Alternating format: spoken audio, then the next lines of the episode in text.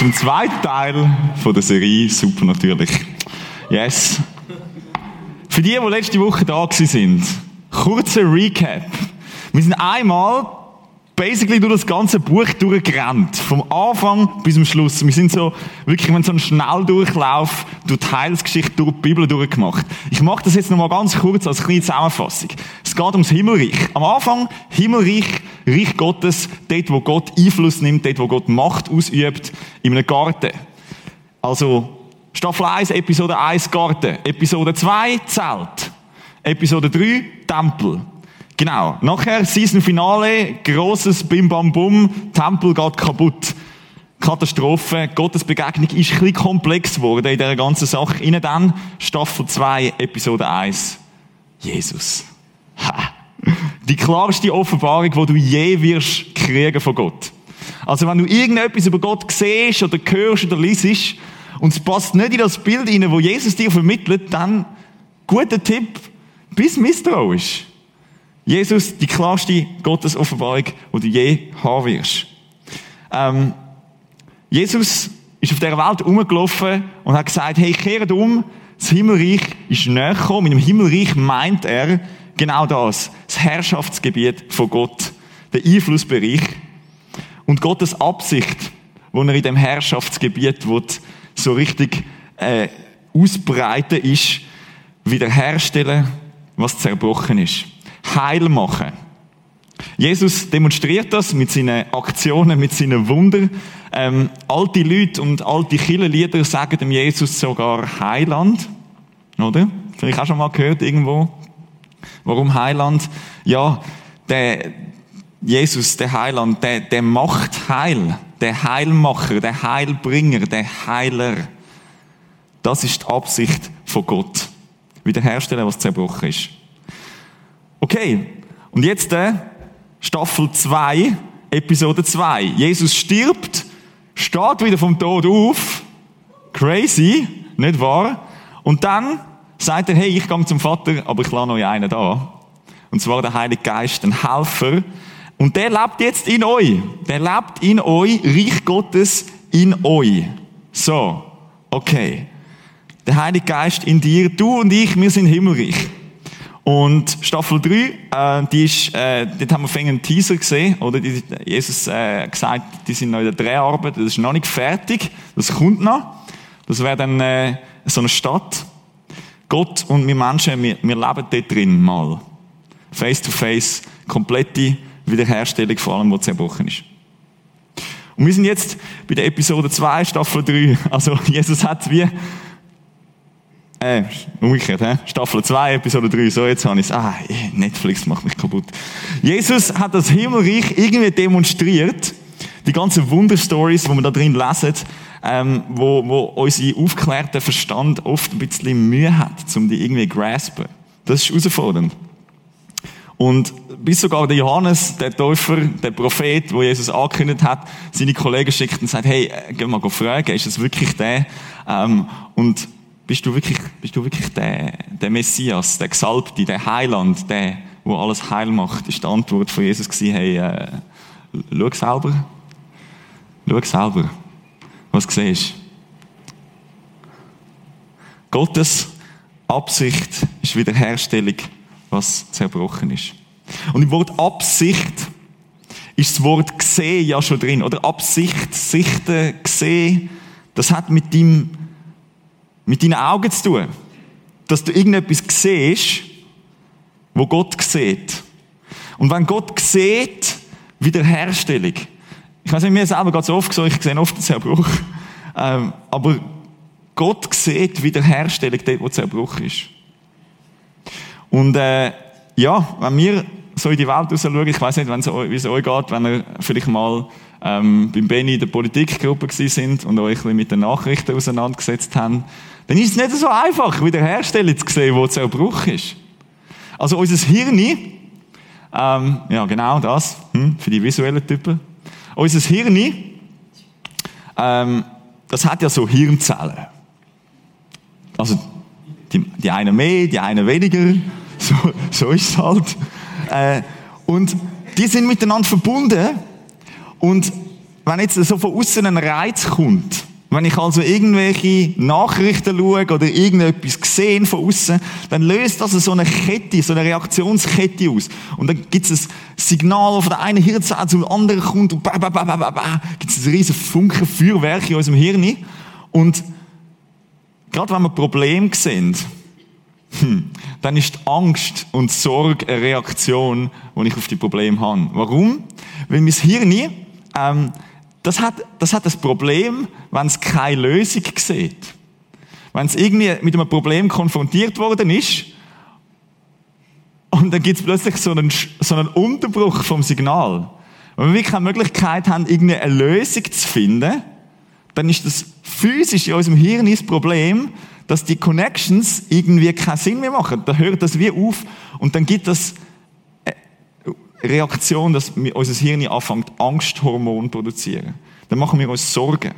Die andere Möglichkeit ist, dass es so einen Death Loop gibt. Kennt ihr das? Wenn ihr irgendwie zu Abend spät im Nest liegt und dann merkt ihr, ah, irgendein Problem. Und dann hirnt ihr an dem um. Und ihr merkt, es gibt wie, es gibt wie nicht eine Lösung. Es gibt wie, es ist eine unmögliche Situation und es gibt keine Lösung dafür. So funktioniert unser Hirn. Und wir machen uns Sorgen und wir haben Angst, wenn das der Status ist. Gerade wenn es so um grundsätzliche Sachen geht, so, sagen wir mal Grundbedürfnisse, also physiologische Bedürfnisse, Essen, Trinken, Sicherheit im Allgemeinen. Äh, ich habe jetzt mal da symbolisch Brot äh, genommen. Also Brot steht für Grundbedürfnis. Gerade zur Zeit von Jesus ist Brot das Grundnahrungsmittel gewesen. Wenn die Leute kein Brot hatten, dann sind sie so richtig am Ende gewesen. Also wenn die grundsätzlichen Sachen im Leben fehlen, dann kann das Angst und Stress auslösen. Wie zum Beispiel, du hast kein Brot. Okay. Es gibt noch eine zweite Kategorie. Zweite Kategorie, nämlich Wasser. Also jetzt nicht unbedingt Trinkwasser, sondern Wasser steht so symbolisch für, für Herausforderungen, für Challenges, für Bedrohungen, Wasser ist ja immer etwas Bedrohliches, Chaotisches, irgendwie Zerstörerisches, Mächtiges gewesen. Schon ganz am Anfang, wenn wir lesen, vor der Schöpfung, ist die Urflut, dort das, was war, bevor Gott Himmel und Erde geschaffen hat, das ist Wasser gewesen. Und das ist irgendwie symbolisch gestanden für Chaos. Und dann ist es weitergegangen, oder? Später Sinnflut, viel Wasser, sehr viel Wasser, überfordernd viel Wasser, also Wassertrauma eigentlich. Und nochmal ein bisschen später, wenn man dann noch ein bisschen weiter blättert, dann, für die, die die Story kennen, das Volk Israel gefangen in Ägypten, versklavt, wird rausgeführt. Und dann kommen sie an ein riesen Hindernis an. Wasser. Sehr viel Wasser. Ein Meer eigentlich.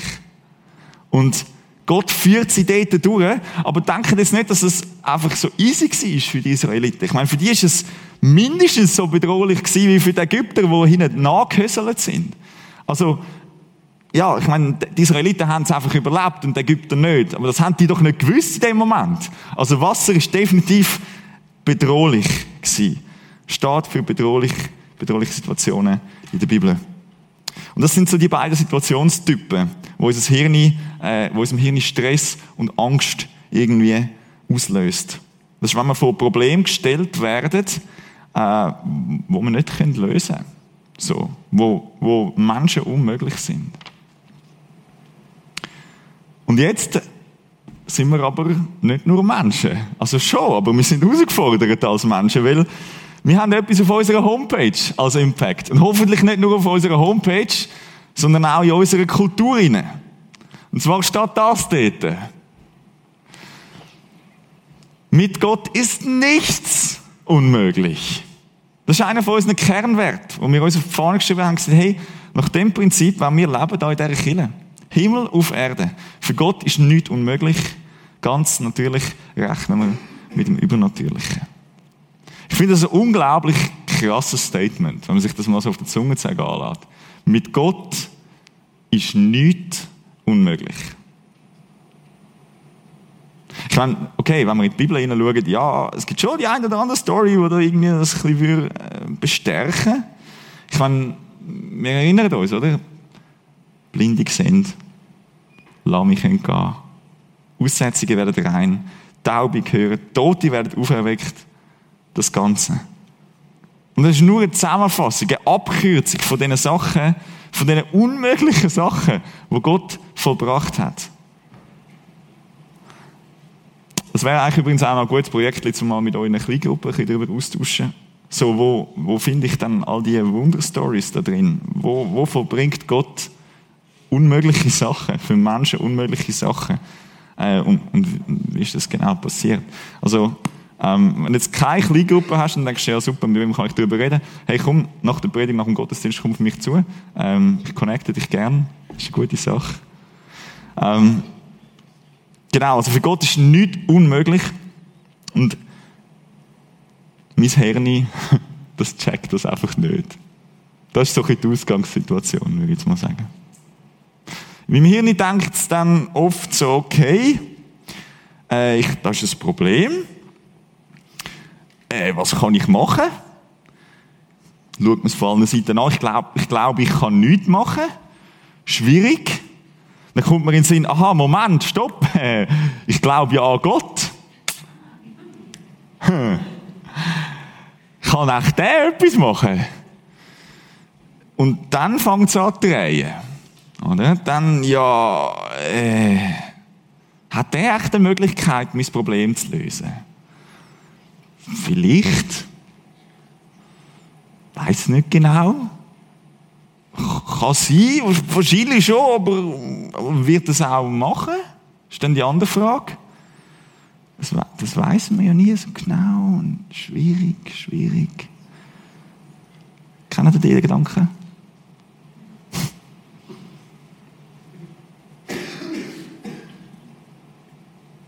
Was machen wir eigentlich? Wir machen, eigentlich machen wir Gott klein in dem Sinne. Weil entweder machen wir ihn klein in seiner Güte oder klein in seiner Macht. Man würde ja nie sagen, dass man nicht an Gott glauben würde, aber, vielleicht halt einfach nicht an so einen grossen, so einen kleinen Gott. Man, wir haben grosse Probleme, aber ja, grosse Sorgen und, und oft einen kleinen Gott, der dem irgendwie nicht gewachsen ist. Die Bibel sagt diesen Leuten, Kleingläubige. Das sind schon gläubig, die glauben, aber nicht so einen grossen Gott, sondern eher einen kleinen Gott. Und wenn wir ins Matthäus-Evangelium hineinschauen, dann werden Kleingläubige äh, an vier verschiedenen Stellen erwähnt. Ähm, genau. Drei von diesen Stories wollen wir heute Abend zusammen anschauen. Und äh, die letzte Story, die werden eben wieder etwas für eure Kleingruppen, nicht? Also, zuerst mal zu einer Broad-Story. Kontext. Bergpredigt. Wenn du keine Ahnung hast, was das ist, dann ist es super, weil du kannst einfach auf YouTube gehen und die letzte Serie, die wir haben, hier im Impact nachschauen. Äh, ist auf prisma.tv. Ähm, Jesus redet zu den Leuten, die sich vor ihm versammelt haben. Und ich lese euch da daraus vor. Matthäus 6, ab Vers 27. Wer von euch kann sich denn durch Sorgen das Leben auch nur um einen Tag verlängern? Und warum macht ihr euch Sorgen um die Kleidung?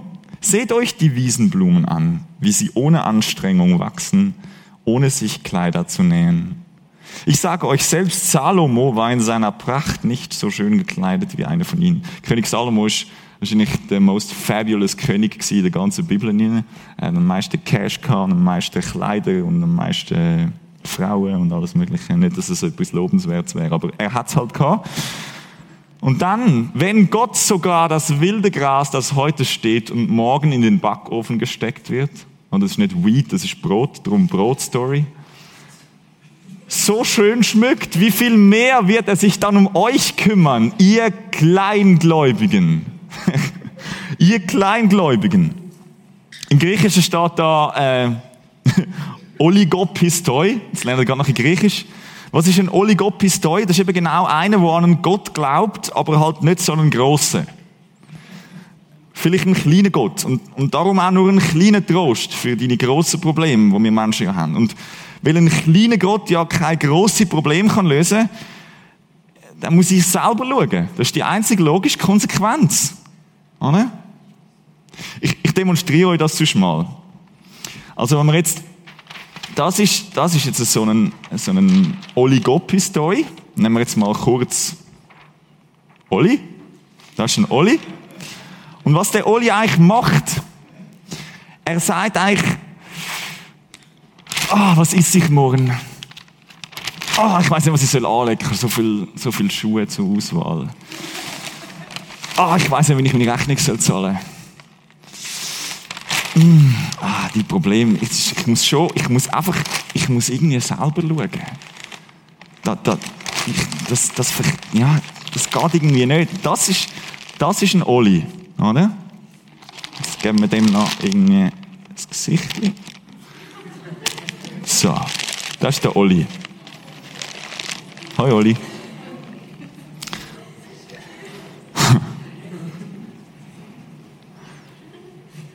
Dann läuft's weiter. Vers 31. Macht euch also keine Sorgen.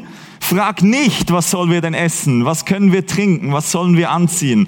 Denn damit plagen sich die Menschen dieser Welt herum. Euer Vater weiß doch, dass ihr das alles braucht. Hm. Also Jesus sagt, hey, ihr macht euch Sorgen. Die sind nicht einfach da. Ihr macht euch Sorgen. Die, sind, die kommen nicht einfach eines Tages mal, ding dong, hallo, ich bin eine Sorge, ich bin jetzt da. Sondern das kreieren wir irgendwie selber. Wir drehen, unsere Gedanken drehen sich um unsere Probleme und nicht um unseren grossen Gott. Und das macht die Sorgen aus. Wir schauen den Zerbruch an und nicht die Wiederherstellung. Und da dabei machen wir unseren Gott klein. Zweite Brotstory. Kontext. Jesus und seine Jünger haben eine riesige Menge von Leuten, die ihnen nachlatschen. Tag für Tag. Und die latschen lieber Jesus nach, als sich um Essen kümmern. Die sind leicht ausgehungert und genau, die Situation, alle haben Hunger. Die Jünger kommen, hey Jesus, die haben kein Brot die haben nichts zu essen. Und Jesus sagt, ja, okay, lösen wir das Problem, geben ihnen zu essen. Long story short, die haben mit fünf Brot und zwei Fisch Tausende von Leuten ernährt. Das ist der Kontext. Das ist gerade kurz vorher passiert. Und das ist nicht nur einmal, das ist nicht so ein One-Hit-Wonder das ist mehrmals passiert. Also etwas, was für Menschen unmöglich ist, für Gott aber möglich. Jünger und Jesus sind also nach dieser Story unmittelbar nachher unterwegs in einem Boot über den See Genezareth. Matthäus 16, Vers 5. Bei der Fahrt auf die andere Seite des Sees hatten die Jünger vergessen, Brot mitzunehmen. Oh, Problem. Als Jesus nun warnend sagte, hütet euch vor dem Sauerteig der Pharisäer und Sadduzäer, da könnte man sonst auch noch ein genauer darauf eingehen, mache ich jetzt nicht, könnt ihr mich gerne nach der Predigt fragen. Dachten sie, er sagte das, weil sie kein Brot mitgenommen haben. Als Jesus merkte, was sie beschäftigte, sagte er, was macht ihr Kleingläubige euch nur Gedanken darüber, dass ihr kein Brot mit habt? Ihr Ollis, ihr Kleingläubige, was macht ihr über Brot Gedanken? Jetzt sind wir doch erst gerade an dem Punkt gewesen, wo wir gesehen haben, wie man mit praktisch nichts Tausende von Leuten ernährt hat. Etwas für Menschen Unmögliches, aber für Gott Mögliches. Ihr seid dabei gewesen, ihr habt es gesehen mit euren Augen. Aber das hat irgendwie nicht in euer Hirn reinwählen. Warum? Ich, ich check's nicht. Oder? Ihr habt eine Lösung für euer Problem bekommen. Ein grosser Gott nämlich. Das ist die Lösung für unser Problem. Aber ich habe es irgendwie vergessen oder ich weiß halt auch nicht. oft geht es im, im, Leben ja nicht nur ums Überleben, sondern ums, genau um die, die Challenges irgendwie wahrzunehmen, die Herausforderungen, die Bedrohungen. Also es sind nicht nur Brot-Stories, die uns herausfordern, sondern es sind auch, es sind auch Wasser-Stories, die uns herausfordern. Eine Wasserstory. Die Jünger sind mit Jesus auf dem gleichen See, gleiche Weg, vielleicht ein anderes Boot, eine bisschen andere Situation. Und ein paar von diesen Jüngern, die sind, die sind Berufsfischer. Oder ich stelle mir die immer so vor, wie die Dudes aus der Fisherman's Friend Werbung, so mit diesen riesen Öljacken und diesen Bärt und diesen Tattoos, so. Gestandene Fischer halt. Die, die, die jagen nicht einfach so ins Boxhorn. Die wissen, die kennen sich aus mit Wasser und mit Boot und mit Wind und so. Die wissen, wie es läuft. Harte Typen. Und die sind auf dem Weg. In einem Boot über den See. Und wie sich's gehört, die Jünger rudern, der Rabbi pennt, irgendwo da hinten, im Bötli. Und ein Sturm kommt auf. Nicht einfach irgendein Sturm, sondern ein Sturm, dass die Fisherman's Friend Jünger richtig den Schiss in der Hose haben.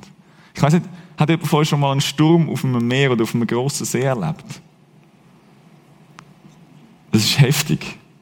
Ich kann nur wieder von meinen Kanu-Stories erzählen. Das ist nicht ansatzweise so krass. Das ist, das ist wirklich heftig. Matthäus 8, 24. Als sie auf dem See waren, kam plötzlich ein schwerer Sturm auf, so dass die Wellen das Boot zu begraben drohten. Aber Jesus schlief. Da können wir auch noch etwas dazu sagen dass Jesus in einem Sturm kann schlafen kann. Finde ich noch, finde ich noch einen spannenden Gedanken. Ich meine, was musst du für einen Frieden in dir tragen, dass du in einem Sturm schlafen kannst? Die Jünger stürzten zu ihm und weckten ihn auf. Herr, schrien sie, rette uns, wir kommen um. Aber Jesus sagte zu ihnen, Warum habt ihr solche Angst, ihr Ollis? Dann stand er auf und herrschte Wind und Wellen an. Da trat eine große Stille ein.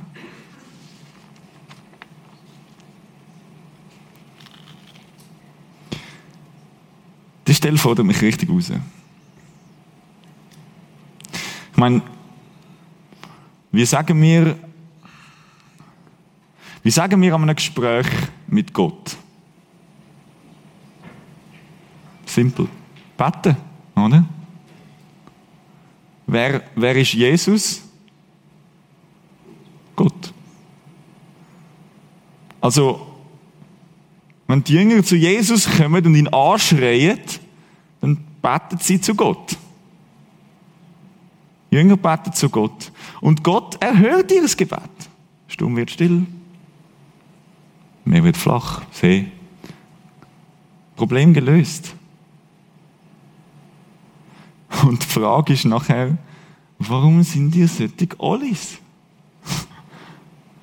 Hey, ich habe doch immer gedacht, Christ sein heisst, ich bete und nachher macht Gott etwas und dann ist das Problem gelöst und dann sage ich Halleluja und dann geht es weiter.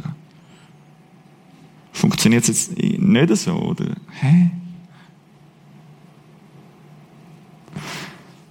Finde ich find die Story darum so herausfordernd, weil es, jetzt halt wirklich nicht mehr um, um den Versorger Papi geht, der dir Lego kauft und deine Schlüssel findet und deine Physikprüfungen bestehen lässt, sondern hey Leute, es geht, es geht ums Himmelreich in dir. Reich Gottes in jedem Einzelnen von euch. Das ist, um das geht's. Ich meine, warum ist Jesus mad? Was, was hat er von ihnen erwartet, von den Jüngern? Ich meine, okay, er ist schon pennen. Ich weiß nicht, wenn ich am Pennen bin und jemand weckt mich, dann bin ich auch mad. Dann denke ich, lass mich doch weiter pennen. Warum? Die können doch ihr Problem selber lösen. Das, das ist die Reaktion von Jesus. Nicht? Und dann fragt man sich ja, hat Jesus wirklich etwas etwas Unmögliches verlangt von den Jüngern. Das ist Menschen unmöglich, auch so zu Wind und Wellen reden und dann werden die stumm. Hat er wirklich etwas Unmögliches von seinen Jüngern erwartet? Ich würde sagen, die Antwort ist ja, definitiv. Das hat er. Aber, aber ist Jesus unfair da drin? Glaube es nicht. Jesus erwartet von seinen Jüngern, dass sie etwas machen, was sie nicht können.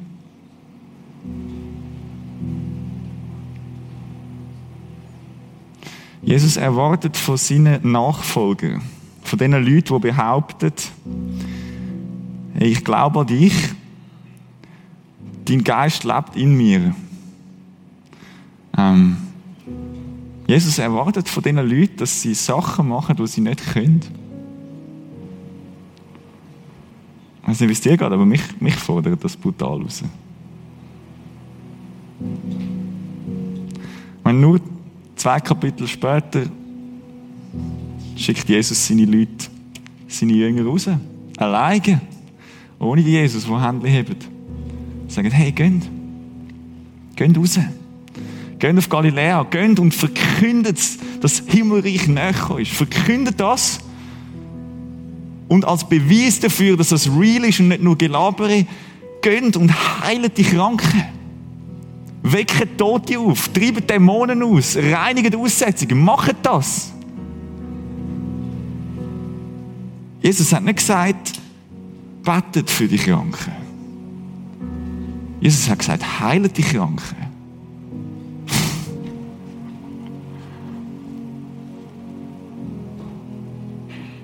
Himmelreich in uns.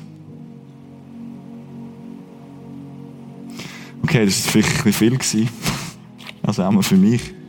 Ähm, ich fasse das ein zusammen. Für, für Gott ist nichts unmöglich. Wenn wir hinter diesen Gedanken zurückgehen, dann sind wir nichts anderes als kleine Ollis, die uns einfach auf unsere Probleme irgendwie versteifen und uns selber anschauen. Dann schauen wir unsere Probleme an und die werden immer grösser und dann schauen wir Gott nicht an und der wird immer kleiner. Und das ist eigentlich auch gerade die Lösung für das Oli-Problem, oder?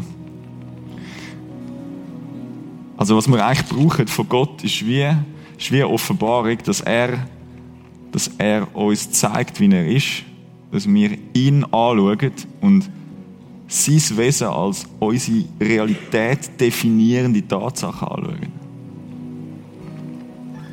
Was eigentlich muss passieren ist, ist, dass der verkrugelt Oli irgendwie, irgendwie eine Offenbarung bekommt. Offenbarung ist eine Enthüllung. Eine Aufdeckung von wie es wirklich ist.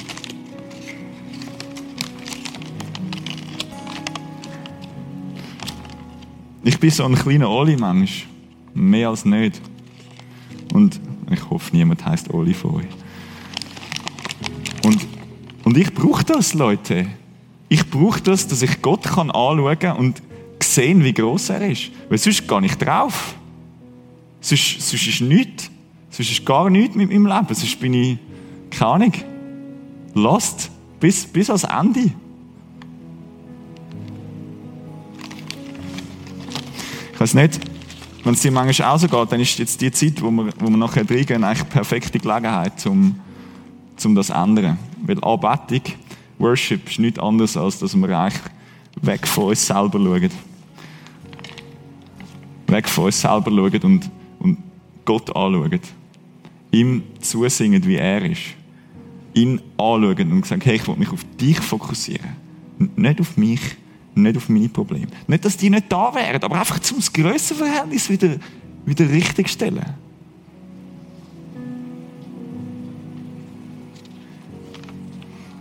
Vielleicht sagst du auch, hey, äh, schön und gut, ähm, der Gott, der muss, mich, der muss sich mir zuerst mal zeigen, bevor ich ihn anschauen kann.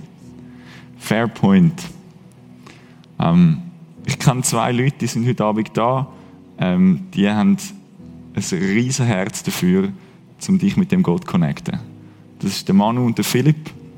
Ähm, sie sind von unserem Gebetsteam und sie sind einfach da. Sie sind dort hinten bei den Sofas. Ähm, du kannst dort einfach angehen. Jetzt, äh, nachher im Verlauf des Abends, sie sind dort. Und sie helfen dir, dein Herz aufzumachen.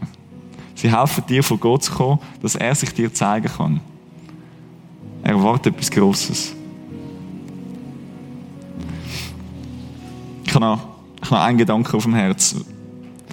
Ähm, weil ich, weil ich weiß, es gibt, es gibt auch Leute da die, die zweifeln an dem Ganzen. Ähm, ich, ich bin sonst einer davon. Und wisst ihr was? Wir sind, wir sind nicht allein. Wir haben ein gutes Vorbild, wie das geht mit dem Zweifeln. Jesus hat zweifelt. Der, der uns kleine Olis genannt hat. Und zwar dort, wo sein Gequatsche von dieser ganzen Kleingläubigkeit so richtig um die Ohren geflogen ist. Der große Jesus, ganz klein, ähm, auf den Knie, Tränen aufgelöst, kurz vor seinem Tod im Garten. Garten Gethsemane, Gärten sind irgendwie ein super Gebetsplatz, haben wir herausgefunden im Verlauf der Geschichte.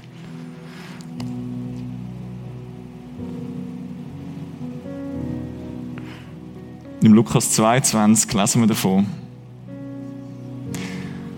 Dann zog er sich ungefähr einen Steinwurf weit von den Jüngern zurück. Er kniete sich hin und betete, Vater, wenn du willst, nimm diesen Kelch von mir weg. Jesus hat nicht wollen sterben. Es steht da. Er hat er hat es gemacht, aber nicht, weil er es irgendwie geil gefunden hat, sondern das hat ihn alles gekostet. Das hat ihn alles gekostet, der ultimative Preis für die ultimative Wiederherstellung. Das ist eine Spannung. Wisst ihr, wie Jesus mit dieser Spannung umgegangen ist?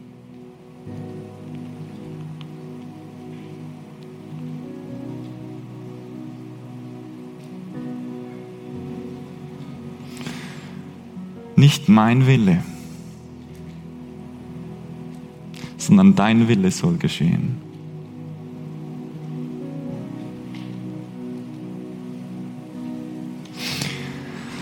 Vater, so oft, so oft will ich nicht.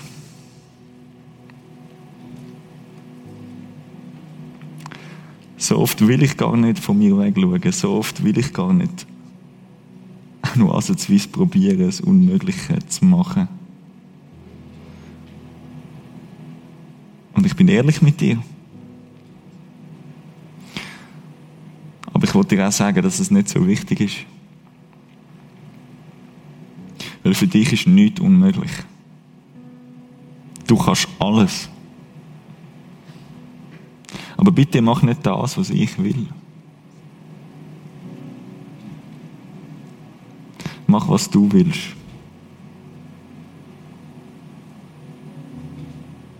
Mach, was du willst durch mich. Durch uns als Kinder. Tu deinen Willen. Brauch du uns. Nicht das, was wir wollen, das, was du willst, soll passieren.